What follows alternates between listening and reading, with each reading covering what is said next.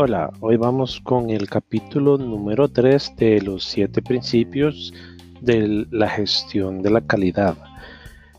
En este capítulo vamos a hablar acerca del principio número 3, la participación del personal.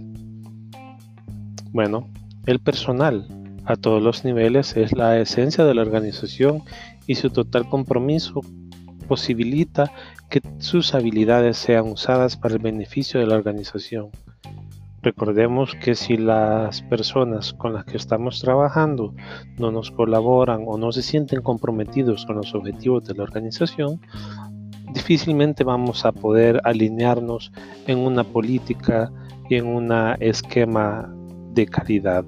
La motivación del personal es clave, así como una red de comunicación que permita que todos conozcan los objetivos y su participación en la consecución de los mismos así como un feedback adecuado donde todos puedan aportar ideas innovadoras y propuestas de mejora. Sin estas dos acciones, difícilmente una organización puede conseguir el compromiso del personal.